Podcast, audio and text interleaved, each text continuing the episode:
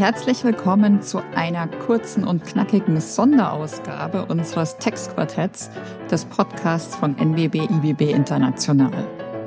Florian Holle, Matthias Hildebrand und ich freuen uns, dass wir zum zweiten Mal einen Gast zum zweiten Mal begrüßen können, nämlich diesmal Dietmar Gosch, mit dem wir in Ausgabe 15 bereits über das Thema finale Verluste gesprochen haben.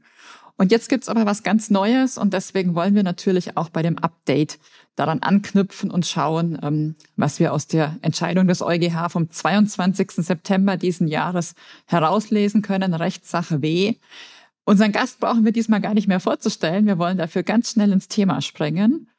Um, und ich freue mich auf eine spannende Analyse eben jetzt der Frage, wie final steht's um die finalen Verluste.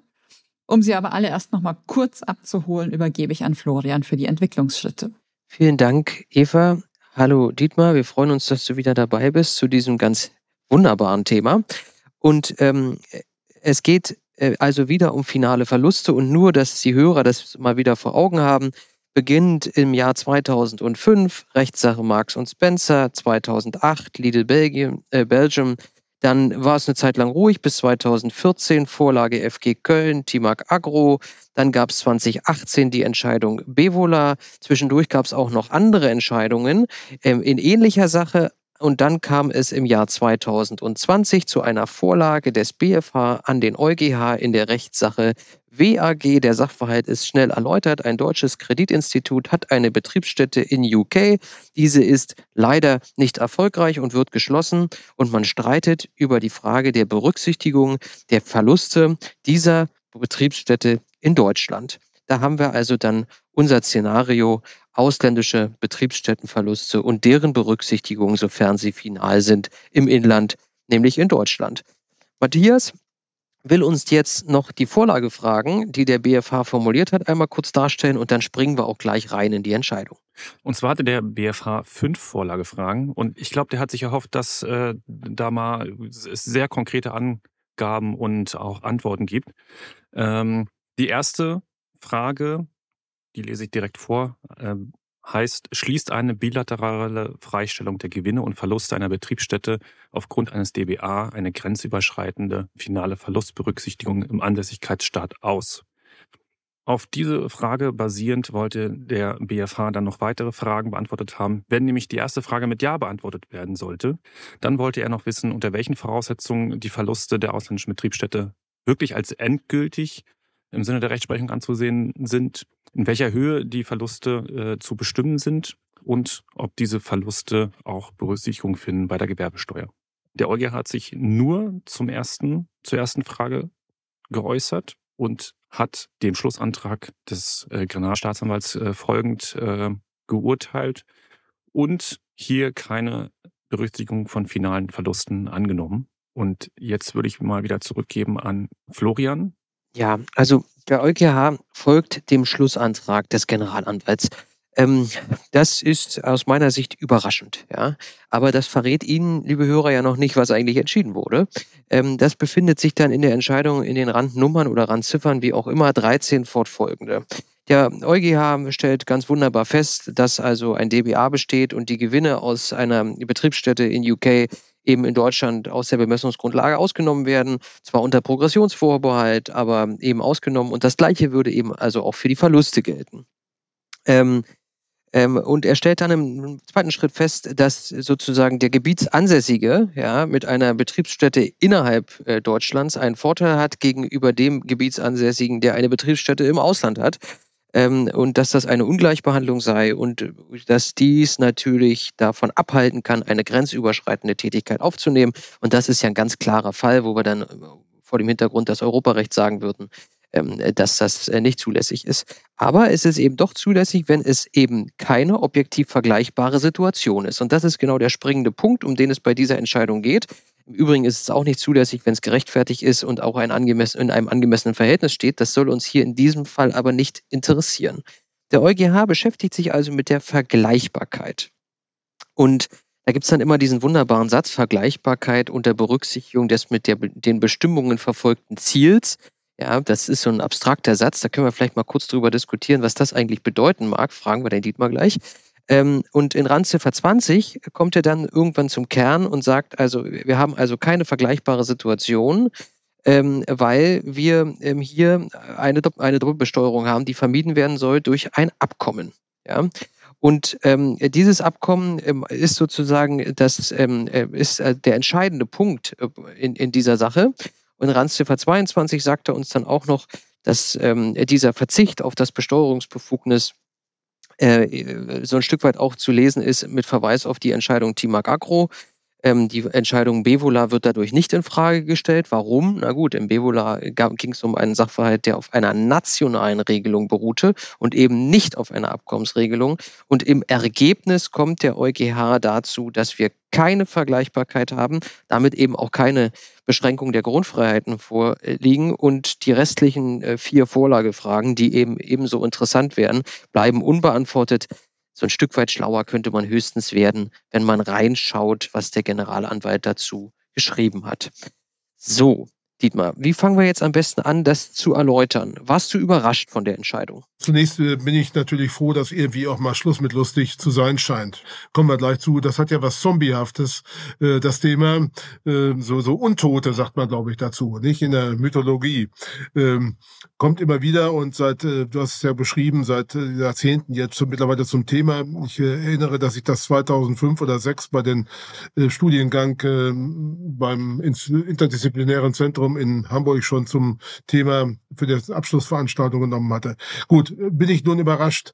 Ähm, in gewisser Weise hat man das Gefühl, ähm, äh, Klappe zu, Affe dicht. Der, der EuGH wollte die Dinge auch erledigt wissen. Äh, er hat ja, ist dem, dem Anthony, Anthony Collins, glaube ich, ein irischer Generalanwalt, äh, gefolgt in den Schlussanträgen, äh, die auch vorher schon mal Niederschlag gefunden haben bei ähm, Juliane Kokott übrigens vor einigen Jahren.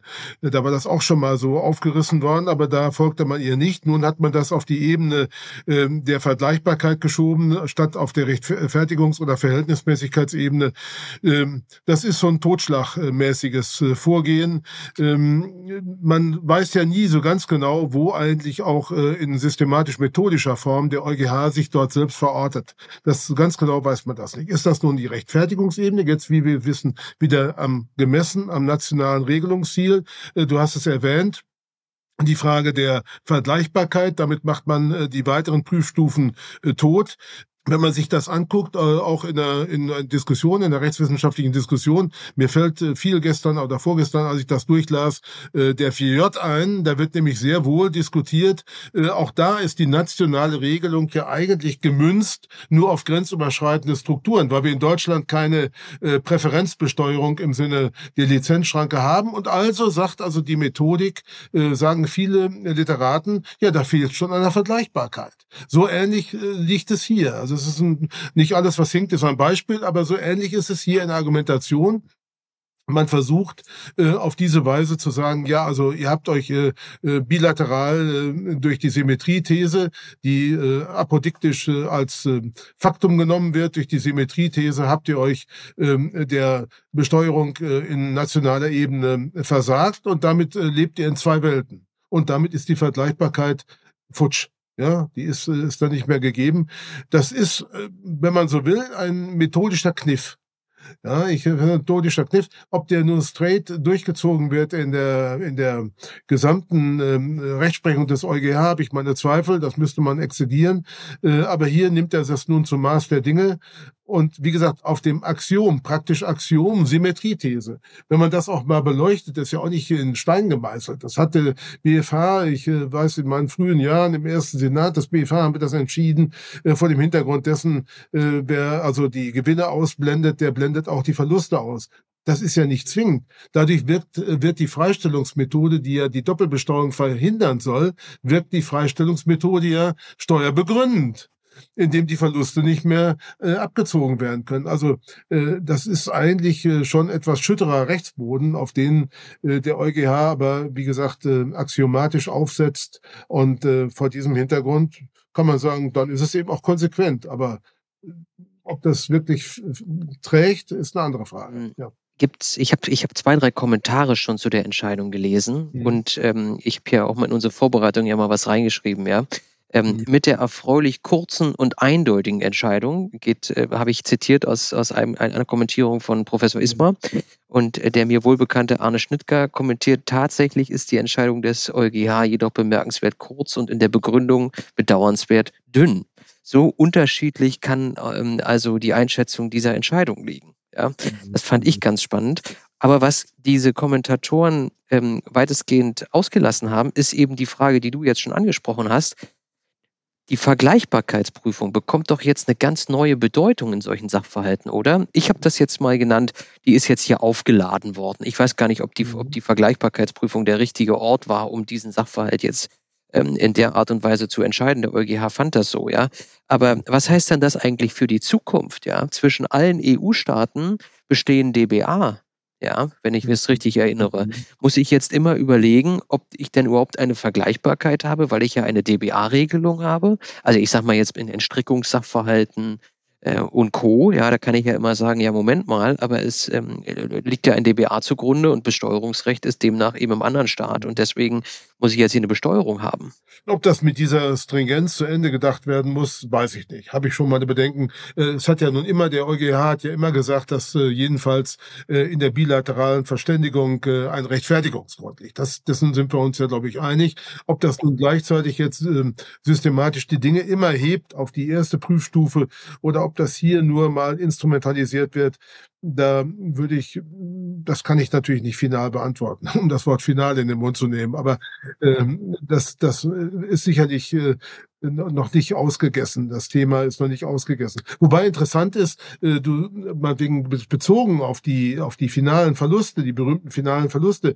Du sagst, wir haben ja äh, überall DBA äh, in den in der in der Union und von daher wäre dann jedenfalls was die finalen Verluste angeht immer alles ausgesperrt auf der Vergleichbarkeitsebene. So ganz sicher bin ich mir nicht. Also ich habe mich erinnert so manchmal kommentiere ich ja auch das mal so ein bisschen im 2a im Kirchhoff und habe äh, festgestellt, da gibt es die Entscheidung K, die ist schon ein bisschen älter, irgendwo 2012, 13, denke ich, ja, die Entscheidung. Und da ging es um unbewegliches Vermögen. Und angesprochen wurde nicht die Niederlassungsfreiheit, sondern die äh, Kapitalverkehrsfreiheit. Auch in Bezug auf die finalen Verluste. Damit sind wir dann wieder drittstaatenweit im, im, im, im Gespräch. Ja, also auch interessant, äh, dass man möglicherweise das Fenster nicht nur verengen darf auf die Niederlassungsfreiheit, auch nicht für die finalen Verluste, was gängigerweise äh, zunächst mal im, im, im Duktus der Überlegung ist. Ja. Jetzt aber, jetzt sind wir so ein bisschen gesprungen, unmittelbar rein ein Thema, ja, aber macht ja überhaupt nichts. Mhm. Ähm, nochmal zu Bevola. Ja. Ich habe dann nochmal mhm. in die Bevola-Entscheidung geschaut und bin auf zwei Randziffern aufmerksam geworden, die mich äh, so ein Stück weit ratlos zurücklassen. Und ihr drei könnt mir helfen, jetzt, äh, sagen wir mal, da so ein bisschen Licht in mein Dunkel zu bringen. Rand Nummer 35 sagt ein Stück weit, ähm, der Gerichtshof hat nämlich entschieden, dass die Anwendung unterschiedlicher Steuerregelungen auf eine inländische Gesellschaft, die nach dem, ob sie eine gebietsansässige oder eine gebietsfremde Betriebsstätte hat, kein zulässiges Kriterium für die Beurteilung der objektiven Vergleichbarkeit der Situation sein kann. Mhm. Und das habe ich gelesen, habe gesagt, okay, unterschiedliche Steuerregelungen. Ja, jetzt haben wir eine unterschiedliche Steuerregelung aufgrund eines DBAs, sei es so. Mhm. Aber das soll jetzt für die Beurteilung der Vergleichbarkeit kein zuläss zulässiges Kriterium sein. Da habe ich eigentlich gedacht, dann ähm, äh, kann auf Ebene der Vergleichbarkeit eigentlich mhm. gar nicht viel passieren. Das habe ich falsch gelesen, ja. Im Ergebnis hast du das falsch gelesen, ja, weil man eben vor dem Hintergrund äh, der bilateralen Verständigung sagt, die Welt ist dann doch eine andere. Ja, ja. So schlicht wird das, glaube ich, beantwortet, oder? Sehe ich das verkehrt? Ich würde eine Lanze für dich sprechen wollen, Florian. Ich glaube, du hast es nicht falsch gelesen und der Gerichtshof hat es ganz sicher nicht falsch entschieden. Ich glaube, das mhm. muss man so ein bisschen vor der Verfahrensordnung des Europäischen Gerichtshofs auch alles bewerten, der dem Grunde nach das Selbstverständnis mitbringt, sich immer nur irgendwie weiterzuentwickeln und die Dinge weiter zu interpretieren. Und ich glaube, so muss man auch diese ganze Entscheidung sehen, weil, weil genau dieser Punkt Symmetriethese, das war ja immer das, was auf der anderen Seite schon auch ein Störgefühl ausgelöst hat. Also jetzt, jetzt quasi genau die die Gegenthese zu Dietmar Gosch. Wir, hm. die Verwaltung hat ja immer gesagt, das kann doch im Ergebnis nicht richtig sein, wenn wir an den Gewinnen über Jahrzehnte nichts profitieren und an den Verlusten am Ende äh, in ein, zwei Jahren eine irre Summe sozusagen in unser nationales Recht übernehmen müssen. Mhm. Und ich glaube, das ist so eine Diskussion, der sich der EuGH auch immer weiter angenähert hat. Und ich glaube, deswegen war die damalige Sichtweise gar nicht so falsch, als man sich halt noch um den Binnenmarkt etc. gekümmert hat. Aber ist natürlich, jetzt sage ich mal zumindest aus fiskalischer Sicht, die heutige Sichtweise noch ein kleines bisschen besser, wenn wir jetzt die aktuelle Entscheidung zugrunde die legen. Ist, die ist sicher besser, da hast du recht. Aber ist das denn äh, folgerichtig? Also ich meine, mich stört das schon. Also ich meine, die Symmetriethese wird, wenn ich das richtig, ich habe es jetzt nicht äh, untersucht, aber wird, glaube ich, nicht von allen Staaten äh, vertreten. Es gibt also Länder, die durchaus sagen, also die Ausblendung der Freistellung, äh, auch bezogen auf die Verluste, ist nicht richtig. Und werden die Länder dann benachteiligt? Oder wie soll man das verstehen? Oder ich meine, das ist ja nicht, nicht zwingend. Ich bleibe dabei, dass die Symmetriethese so verstanden wird über Jahrzehnte und das ist äh, sicherlich ständige Spruchpraxis, gerade auch des ersten Senats des BFH und auch viele anderer Staaten. Aber wie gesagt, ich glaube nicht alle. Ich glaube nicht alle. Also Dietmar, ich glaube, die Frage ist mhm. einfach nicht entschieden. Wenn ein Staat äh, mhm. sozusagen qua nationalem Recht anordnet, dass er mhm. Verluste nimmt, dann äh, hat der EuGH sich dazu einfach nicht positioniert. Was entschieden ist, ist, glaube ich, nur äh, in entsprechend, äh, ja, weiß ich nicht, Leitsatz ist, glaube ich, der falsche Ausdruck, aber in der Leitentscheidung, dass die Niederlassungsfreiheit nicht entgegensteht, finale Verluste nicht zu berücksichtigen bei Betriebsstätten mit entsprechender, mit entsprechender DBA-Regelung im europäischen Kontext. Ja, also das ist, glaube ich, der einzige Nukleus, der entschieden ist. Wenn Staaten das qua nationalem Recht anders anordnen, können sie das tun. Ja, aber das wäre ja nicht eine Anordnung, sondern es wäre ja ein anderes Verständnis. Also der, der Staat A sagt, also wir haben die Freistellungsmethode, aber die äh, inkludiert nicht äh, zwingend das Ausblenden der Verluste oder der negativen Einkünfte und der andere Staat sagt äh, das doch. Wie ist das denn dann? Also baut der EuGH darauf auf, dass äh, beide Staaten harmonisch miteinander symmetrische Ausblendung anordnen. So, so verstehe ich es schon auch, dass man hier die Freistellungsmethode stets so versteht, dass die im Ergebnis auch dazu führt, dass man die Verluste nicht übernimmt. Ja, ja. ist so. Ja. ja. So, dann gibt es noch eine zweite Randnummer, die mich ratlos zurücklässt. Das ist die Randnummer 39 aus Bevola, wo es um die Leistungsfähigkeit gibt, geht. Da kann man natürlich darüber diskutieren, ob es diese Leistungsfähigkeit, die da äh, mal irgendwie ähm, herangezogen wurde, im europäischen Kontext überhaupt gibt. Ja, ähm, aber sei es drum, diese, die man eben in Bevola noch als ähm, Argument äh, her her herangezogen hat, mhm. spielt jetzt in dieser Entscheidung keine Rolle mehr. Ähm, aber ähm, die Rolle oder die entscheidende Rolle spielt eben das DBA und ich habe dann darüber nachgedacht und ich bin ja BWLer, wie die Hörer wissen, äh, und deswegen ist das für mich immer ein weites Feld, aber ich dachte immer, eine DBA wird ja in deutsches Recht umgesetzt und ist dann genauso Bundesrecht wie alle anderen äh, Regelungen auch, also hat gar keine besondere Qualität. Ähm, das scheint den EuGH aber nicht zu stören, denn er ähm, gibt, gibt dem DBA quasi eine ganz neue Dimension, eine ganz neue Qualität. Ähm, äh, mir fällt das schwer, das nachzuvollziehen, Dietmar, aber du wirst mir das erklären können. Ja, so richtig kann ich dir das auch nicht erklären. Das ist die, dualistische und die monistische Methode. Es gibt Länder, die unmittelbar äh, die DBA-Regelung als Völkervertragsrecht anwenden. Dazu gehört übrigens Russland. Und es gibt dann eben Länder äh, wie, wie Deutschland, die das dualistische Prinzip ansetzen und sagen, wir brauchen erst einen Transformationsakt und bringen das auf die Ebene des nationalen Rechts. So ist das äh, in ständiger staatstheoretischer Doktrin in Deutschland gehandhabt und entspricht der Regelung. Und Gut, nun kann man sagen, also gleichwohl äh, äh, ist eben durch die bilaterale Verständigung eine, eine Lex Specialis äh, ähm, äh, Regelung geschaffen worden, die die Leistungsfähigkeit sozusagen in eine bestimmte Bahn schiebt. Also die limitiert sozusagen den Leistungsfähigkeitsgedanken. Übrigens interessante Frage, die Leistungsfähigkeit äh, im Union, unionalen Kontext mal zu beleuchten. Aber also das äh, nun, äh, das ist methodisch sicherlich reizvoll, aber ich äh, würde sagen, also der EuGH geht davon aus, dass man durch die bilaterale Verständigung ähm, sich gar nicht äh, darauf einlässt, äh, in welcher Weise in Deutschland das auf der hierarchischen Regelungsebene sich verhält. So ist das. So, so habe ich mhm. das auch gesehen. Den interessiert schlicht nicht, wie wir das genau. umsetzen genau. und wie sich das in unsere Rechtsordnung eingliedert. Ähm, man hat das aus, aus, aus, aus deren Sichtweise ja, entschieden. Und völlig losgelöst davon, ob das bei uns die gleiche Qualität hat wie eine Eheregelung im ESTG. Aber das ist doch mit dem Vergleichbarkeitsargument, das so jetzt in dem Urteil angeführt ist, durchaus konsequent.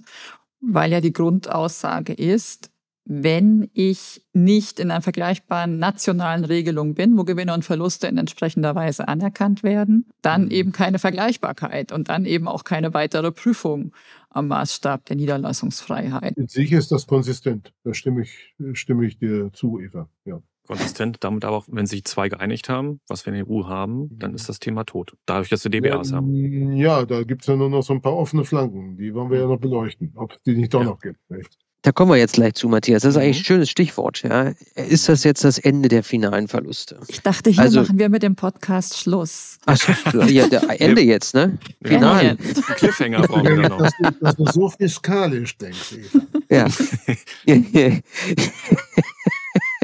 ja, Eva, jetzt, das wird jetzt, ist klar, da muss der Dienstherr natürlich, da muss natürlich der Dienstherr jetzt dann, ja, das verstehe ich schon.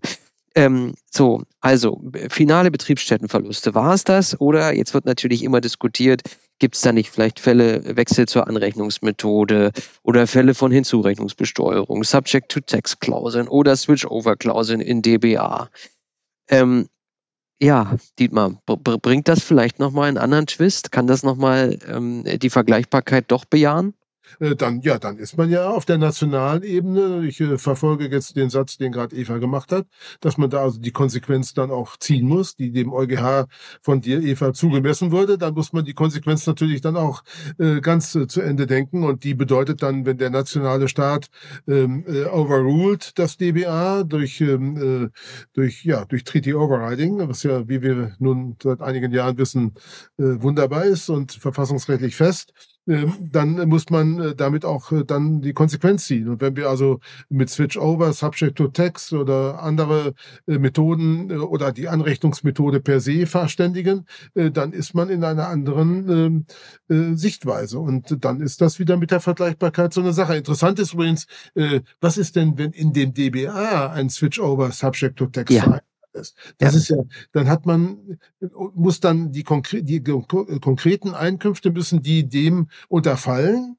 konkret subsumiert, oder kann man sagen, ach, die sind äh, per se als Einkünfte ja. abstrakt, äh, das reicht schon aus. Ich würde dazu neigen zu sagen, äh, dann, wenn die bilaterale Verständigung abstrakt ähm, das genügen lässt, dann ist man schon wieder in einer anderen Preisklasse. Dann ist man nicht bei der strengen Symmetrie, sondern bei einer ausgehöhlten oder angelöcherten Symmetrie und dann ist man wieder in finalen Verlusten.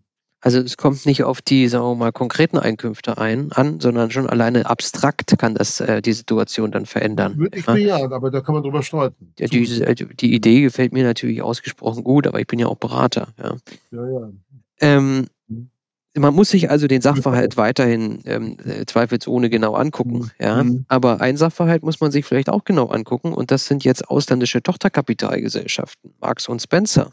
Mhm. Mhm. Ähm, Dietmar, wie würdest du denn die Entscheidung? Wenn man das ähm, zu Ende denkt, ist ja eigentlich der Schnitt ähm, bei ähm, äh, selbstständigen Einheiten, Units, ähm, ja viel größer als bei der weggeblendeten Betriebsstätte. Also da meine ich, äh, muss der EuGH dann möglicherweise auch die Axt anlegen, oder? Die Gefahr sehe ich zumindest. Ja, das ist die fürchterliche These von Eva, dass der sich immer weiterentwickelt, der EuGH, ja. Aber nicht jede Weiterentwicklung ist ja auch eine in die, also, naja, richtige Richtung. Ja, ja, ja. Ähm, also, ja, ich glaube, das Risiko muss man irgendwie mhm sehen, oder? Das kann man jetzt nicht ausblenden. Also jeder, der sich da jetzt sagt, ich habe ja aber eine Tochterkapitalgesellschaft und da ähm, äh, gibt es ja Marx und Spencer. Äh, ich glaube, der darf sich auch nicht allzu sicher fühlen, ähm, auch wenn natürlich da immer noch die Chancen trotzdem besser stehen. Mhm. Ja, was soll jetzt der Steuerpflichtige tun, der damit betroffen ist, ja, oder davon betroffen ist? Das haben wir ihm ja eigentlich schon mitgegeben, ja. Genau angucken, was er für einen Sachverhalt hat. Ähm, Gibt es da vielleicht Argumente, um zu sagen, dass man eben doch in die Anrechnung kommt? Ähm, und äh, wenn man einen guten Fall hat, dann glaube ich, muss man weiterhin mutig sein, weil in der Regel geht es in diesen Fällen ja um relativ hohe Beträge.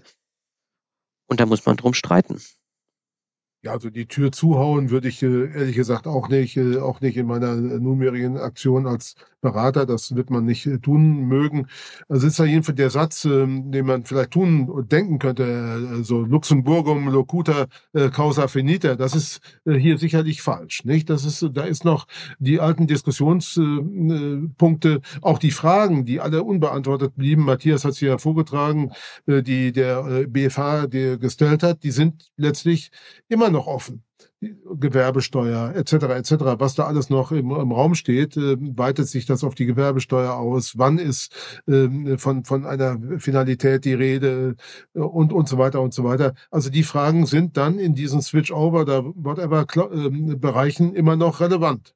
Und da muss man möglicherweise noch kämpfen. Wiewohl ich also, äh, ich bin skeptisch. Wir wissen ja, das Ganze muss nach nationalem Recht äh, ausgetüftelt werden. Die äh, negativen Einkünfte müssen danach ermittelt werden.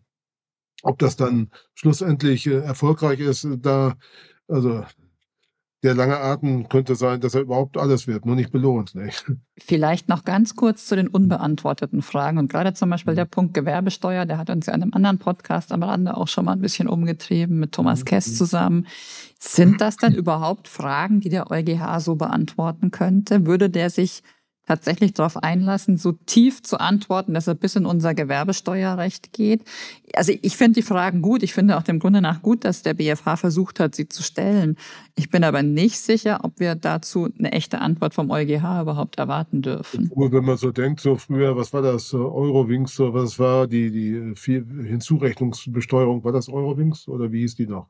Na gut, jedenfalls hat in vielen Entscheidungen hat er sich schon sehr intensiv mit äh, auch gewerbesteuerlichen Fragen beschäftigt der antwortet eigentlich auf alles, was man ihm stellt, wenn äh, äh, das hinreichend äh, dargetan wird und wenn das System der, der Hinzurechnungsbesteuerung oder der äh, Kürzungsbesteuerung oder der Gewerbebesteuerung, wenn das dargestellt wird, wird er darauf auch antworten. Da bin ich eigentlich relativ gewiss. Aber so what? Gut, Matthias, müssen wir weiter drauf warten. Ja, das müssen wir. So, noch kurz Literaturtipps? Auf jeden Fall. Oder gibt es noch, gibt's noch ein Schlusswort, ein finales Schlusswort vorher zu der Entscheidung? Ja, wir sind ja zueinander gekommen, dass das noch nicht das letzte Wort sein ja. wird in der Sache. Ja, ja Zombie. Untot. Der Zombie. Haben wir der damit Zombie lebt Ja, gut. Der Zombie, die finalen Verluste. Ja. Es, es wird äh, zu diesem äh, Urteil wird's, äh, eine Besprechung geben. Und zwar äh, von Thorsten Zwirner, der aus der Finanzbehörde Hamburg, der auch ähm, über das BMF Verfahrensvertreter war. Ähm, das wird erscheinen im November. Und es gibt zu den Schlussanträgen äh, zu dieser EuGH-Sache schon einen Artikel von Schulz Triglaff in der IWB 1022 aus der 398. Und wer sich grundsätzlich nochmal mit äh, dem Thema beschäftigen will, schon ein bisschen älter, in 2017 gab es einen Aufsatz von Kahlenberg zur Verlustverrechnung und von äh, Kögel äh, auch in 2017. Und es gibt natürlich auch ganz viel äh, Literatur und auch sicherlich auch Kommentare in Zukunft zu dieser Entscheidung. Nur noch schnell die Schlussfragen, diesmal ein bisschen anders. Wobei wir, ich habe tatsächlich noch eine Oder-Frage, die hatte Florian nämlich gestellt. Äh, Dietmar, heißt das eigentlich Randziffer oder Randnummer? Für mich heißt das Nummer, weil das Ziffern äh, 20 zum Beispiel ist keine Ziffer, wie du wahrscheinlich auch äh, dir geläufig sein sollte. Äh, das habe ich tatsächlich in unseren kleinen Chat geschrieben. Das gibt nur 1 bis 9. Also du kannst natürlich auch bis 9 Ziffern nennen und ab da Nummer. Mhm. Das wäre eine salomonische äh, Antwort. Ja. Ach, jetzt haben wir es doch. Ja. Also ich nehme immer Nummer. Hm? Randzahl wird deswegen, deswegen wird das auch RZ neuerdings, glaube ich, Randzahl abgekürzt. Randzahl, RZ. ah, das ist noch besser. Ah, ja, dann, danach du beides. Äh, ne? also, das ist die pfiffige Lösung. Ja. ich mache jetzt die erste Schlussfrage, Dietmar, und die, die, weil mich darauf Leute angesprochen haben. Ja. Äh, wann meldest du dich bei LinkedIn an? Die haben dann gesagt, ich habe jetzt äh, den Podcast gehört und ich habe geguckt und er ist noch nicht da. Nee, stimmt. Ich habe das immer noch verzögert. Aber ich habe immer Angst, dass ich knaddel den ganzen Tag auf diesen Maschinen rum und habe immer Angst, dass ich noch weiter zu knaddeln habe. Ja. Äh, äh, die aber, ist nicht unbegründet. Nein, die Angst habe ich auch. Ähm, aber es, äh, es ist auf Kiel gelegt. Ähm, ich, ich muss mich nur überwinden zu sagen, go. Ich habe dir den Office Management, das, die haben wir schon, schon sozusagen in der Maschine. Ja. Die Gorch Fock ist ja auch wieder im Wasser. Ja, siehst du. Also würdest du mir denn raten, das zu machen? Unbedingt. Ja, in, in Sekundenschnelle gibt es die ersten Kommentare dann zu solchen Urteilen. Ja, genau, die Angst habe ich auch. Dann gucke ich da ja, so was. Schauen wir mal. Lieber Dietmar, du äh, bist so viel beschäftigt. Wir waren total froh, dass du heute die Lücke für uns gefunden hast, für diese Kurzausgabe. Wie schaut es auf deinem Schreibtisch aus? An wie vielen Veröffentlichungen, Werken sitzt du gerade parallel? An drei Sachen parallel, äh, wobei ich dazu sagen muss, ich äh, arbeite ja nun auch äh, gelegentlich, äh, wie bekannt, äh, beratend und äh, da bin ich ja den Dingen ganz anders ausgesetzt als früher. Ich bin nicht so in der Lage, mich einfach mal hinzusetzen und zu sagen, jetzt mache ich mal eine Woche nur schreiben. Das geht halt nicht. nicht? Das ist die gewisse Abhängigkeit, die ich früher mir unbekannt war. Aber ich mache allerlei so nebenbei. Also versuche mich äh, außensteuerrechtlich und auch interessant, habe gerade so zwei Fragen auf Kiel, äh, unionsrechtliche Fragen. Einmal den 4J, den hatte ich vorhin schon angesprochen, und dann aber auch äh, die neuen äh, Solidaritätsabgaben, äh, die die Union äh, ja nun beschlossen hat zulasten des äh, äh, übergriffigen Übergewinnler äh, Energiesektors. Und äh, ob das alles so äh, in trockenen Tüchern dingfest zu machen ist, da habe ich meine Überlegungen, die noch anzustellen sein werden. Das ist ganz aktuell, was ich mache. Total spannend, aber da werden wir dann nicht von dir hören, sondern von dir lesen sozusagen. Im Zweifel, ja, wir können auch hören. Ich werde dich, ich werde dich das wissen lassen, nur dich. Auf LinkedIn haben wir gesehen, dass ihr mit dem Vorstand des Hamburger Forums für Unternehmenssteuerrecht unterwegs wart und wahrscheinlich die nächste Tage geplant habt. Und die Frage war, wo wart ihr da? Das sah so schön aus. Ja, das war auch schön. Das war ein Away Day. Wir mussten uns immer wieder zusammenraufen und das war im Holsteinischen, in der holsteinischen Schweiz. Ich könnte noch präziser werden, aber da ist das äh, Wochenendhaus eines äh, unserer Mitkämpfer ist, äh, würde ich das, glaube ich, äh, ihn erst fragen mögen. Deswegen. Es war nicht, es war nicht Seelendorf. Seelendorf war es nicht. Nein, nein. Da kenne ich dich ja her, Matthias. Und das hat mir gereicht. Aber um, den, um die Kurve zu kriegen, ihr habt natürlich äh, euch schon über das Programm fürs nächste Jahr unterhalten, Ja, natürlich. Äh, was man Spannendes erzählen kann. Ne? Ja, machen wir auch. Kommt, ist, glaube ich, äh, kommt jetzt schon bald raus. Das Programm steht schon und ist, äh, äh, das kann ich verraten. Johanna Hay wird den Eröffnungsvortrag halten und äh, ja, glaube ich, ganz gute Themen, die uns ereilen werden und die wir demnächst präsentieren. Und du kriegst von mir, und du kriegst von mir eine Ehreneinladung. Das internationale Steuerrecht gibt ja momentan auch viele Themen her. Ja. Lieber Dietmar, ganz, ganz lieben Dank, dass du dir ähm, die Zeit dafür genommen hast, nochmal mit uns auf diese EuGH-Entscheidung zu schauen. Ähm, wir halten fest, ähm, eine Frage ist beantwortet, viele Fragen bleiben offen. Mhm. Ähm, liebe Hörer, wenn Sie Anregungen, Wünsche oder auch Hinweise haben, immer wieder gern an textquartett.nwb.de. Wir verabschieden uns für heute aus dieser kurzen Ausgabe äh, und sagen bis bald. Jo, tschüss. Tschüss, zusammen. vielen Dank. Tschüss. Okay, danke. Tschüss. Das war das Textquartett, der Podcast zum internationalen Steuerrecht vom NWB Verlag in Zusammenarbeit mit We Are Producers. Bleiben Sie up to date im Steuerrecht unter www.nwb.de.